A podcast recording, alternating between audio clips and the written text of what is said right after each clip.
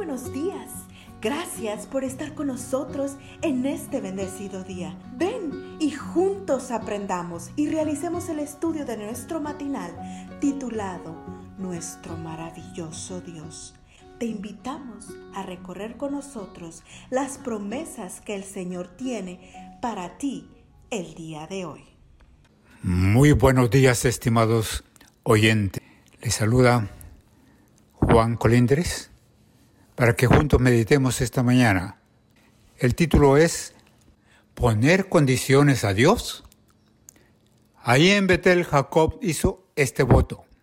Si Dios me acompaña y me protege en este viaje que ahora hago, y me da pan para comer y ropa para vestirme, y me hace volver en paz a la casa de mi Padre, entonces el Señor será mi Dios. El texto clave se encuentra en Génesis 28, 20 y 21.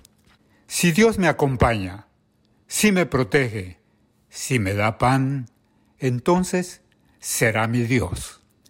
Suena más bien a regateo que a fe, ¿no es verdad? De este tipo de fe escribe Philip Yancey cuando distingue la fe, sí de la fe, aunque la primera dice, si Dios me prospera, si me sana, si me responde a mis oraciones, entonces creeré.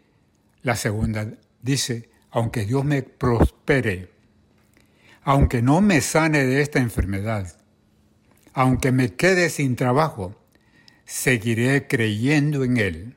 La fe del tipo, aunque nos recuerda al salmista cuando dice, aunque ande en valle de sombra, de muerte, no temeré mal alguno, porque tú estarás conmigo. Salmo 23, 4.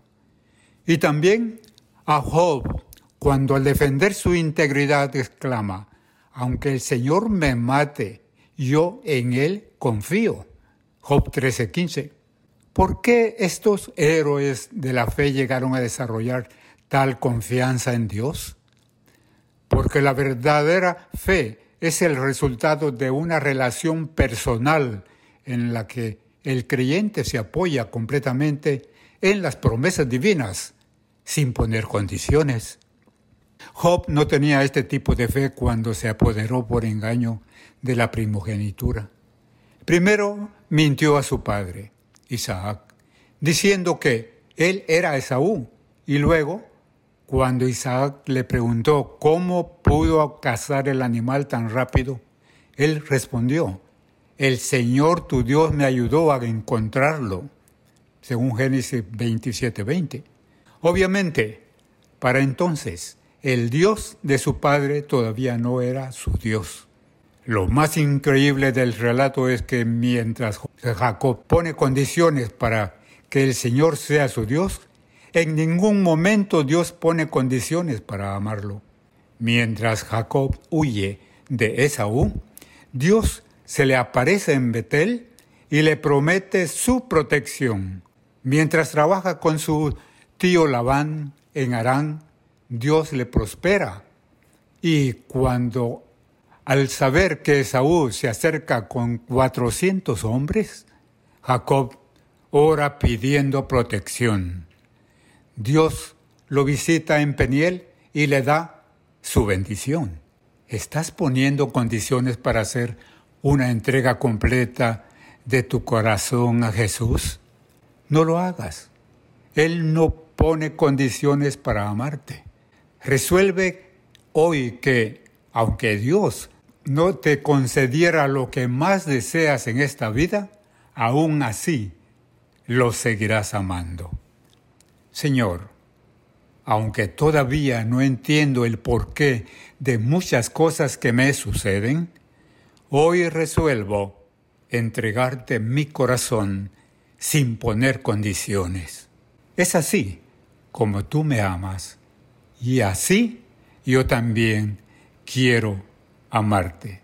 Gracias Padre amado porque esta meditación nos hará reflexionar en nuestra confianza plena en ti. Que el Señor les bendiga. En el nombre de Jesús. Amén cada día. Gracias. Gracias Dios por darnos la tranquilidad necesaria para enfrentar los retos, alegrías y dificultades de este nuevo amanecer. Porque el Señor tu Dios está contigo. Como guerrero victorioso se deleitará en ti. Con gozo te renovará